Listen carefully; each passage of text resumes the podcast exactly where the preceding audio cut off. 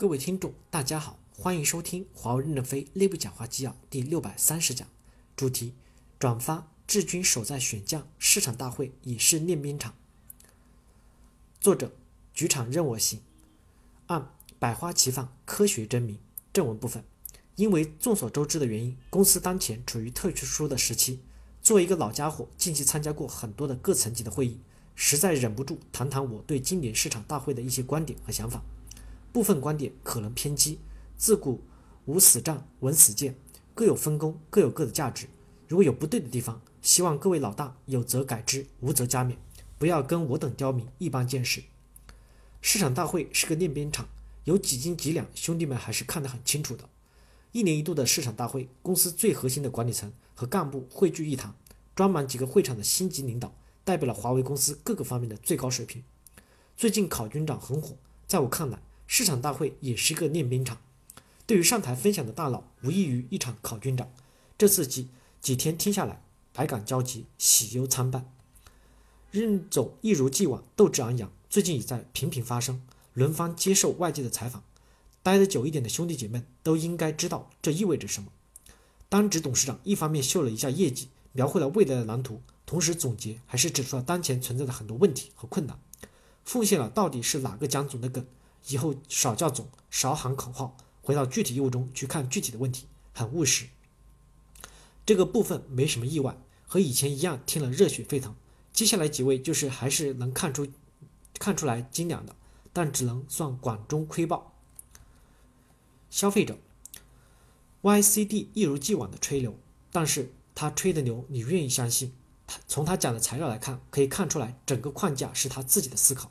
讲的时候信手拈来，没有卡顿；讲的过程中数次被掌声打断。对业务的理解和深入的思考，务实的作风，毫无疑问是值得公司全体同仁学习的。企业网，说实话，以前对企业网确实没啥好印象。从 B 机成立以后，一直在折腾，也没倒腾出来啥惊艳的东西。当然，也有可能是消费者这个参照物跑得太快了，干部团结也不够，找不到战略的重心。但是这次对。YLD 的对过去八年的反思和对未来挑战的分析，感觉耳目一新。经历了这么多年的折腾，好像已经找到感觉了。当然，分析的很到位，只是第一步，关键是历经了八年的折腾，是否能够朝着正确的方向前行，能够坚持做正确的事情不动摇。我只能保持谨慎的乐观。运营商，运营商本来是很有期待的，但是结果比较失望。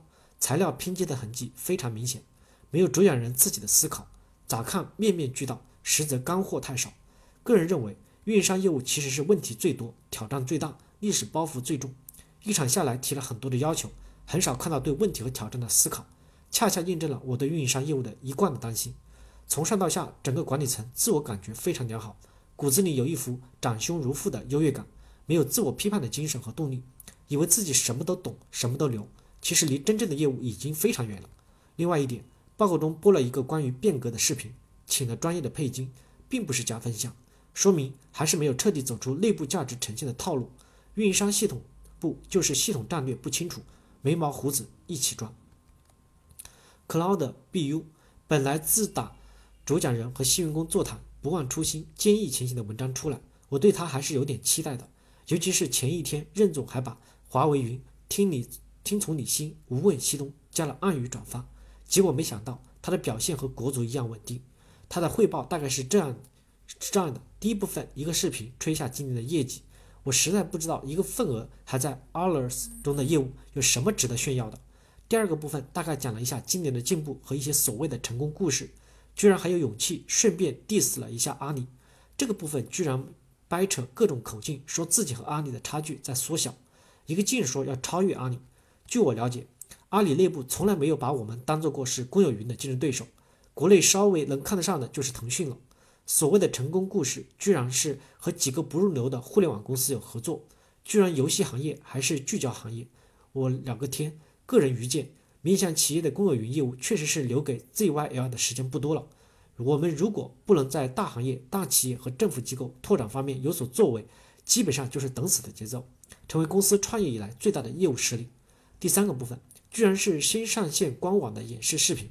这简直就是我裤子都脱了，给你给我看这个。如果是对外视视频，确实太糙了，一点高端的感觉都没找到。幸好领导没让他播完。全篇下来居然没有看到困难与挑战，也算是思路新颖。要知道，腾讯和阿里在二零一八年都做了很大的组织调整，就是要瞄准 B 端数字化转型的机遇。而且阿里在全方位的挖角华为构筑的二 B 的能力，可以统计一下过去一年 ICT 业务二十家以上的主管去了多少，去了多少客户经理、项目经理，甚至 HR。诚如《亮剑》中所说，一支队伍的创立者的气质决定了这支队伍的魂。志军守在选将，希望多一点老于这样的斗士，少一点都讲不到利索的办公室的将军。我的几个感悟和担心：一、志军守在选将，一定要选拔合适的人担任主官。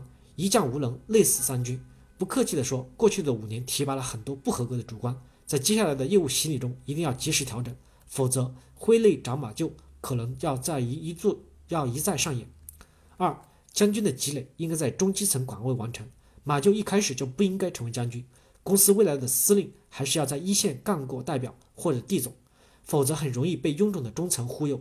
下一代公司干部的培养一定要提前设计和规划。在承接首长岗位之前，该走的路都要走过。在战争中积累经验成本太高了，结局很有可能是失败。上面都是金一南教授在公司都讲过的，建议可以把视频找来看看，对当下的思考会更深入。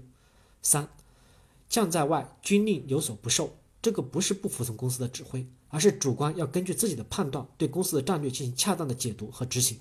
仗怎么打，还是要自己说了算，听指示打仗肯定摇摆不定。企业业务过去八年已经买过的教训，Cloud 还在犯。老板说：“单单不能亏着卖，就不能亏吗？”公司曾经还想把终端卖掉了呢。公司还在为卖掉华为、华三后悔呢。拿着兄弟们的奖金分红搞云业务，我们不需要唯唯诺诺说自己睡眠不好，我们需要的是胜利。四、运营商业务这个牡丹江会不会做成了东北老工业基地？东北一直在振兴，振兴了整整十四年了。东北发展的偏慢，主要是还是体制和观念的落后，人才流失太严重，恶性循环一直没有打破，很担心。运营商业务作为公司业务的根据地，如果不能很好的完成新陈代谢，未来也将成为一个需要振兴的业务。另外提个醒，连着几年都是压在正负边增长的边缘，小心业务造假和动作变形，死灰复燃。一个数字不要看得太重，负增长了个百分之零点五也没啥。五，想去 CBG 的同事不要再犹豫了。现在消费者业务已经起势，虽然这个市场一定会城头变换大王旗，但是未来五年的发展还是可以预期的。争取在一九四九年前参加革命，个人的力量都很有限，关键是要借势。CBG 是华为的风口，可以去建功立业。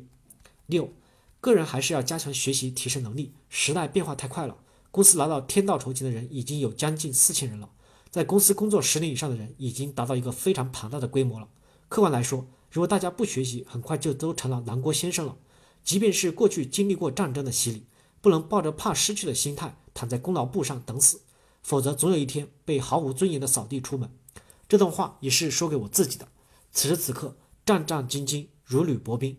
感谢大家的收听，敬请期待下一讲内容。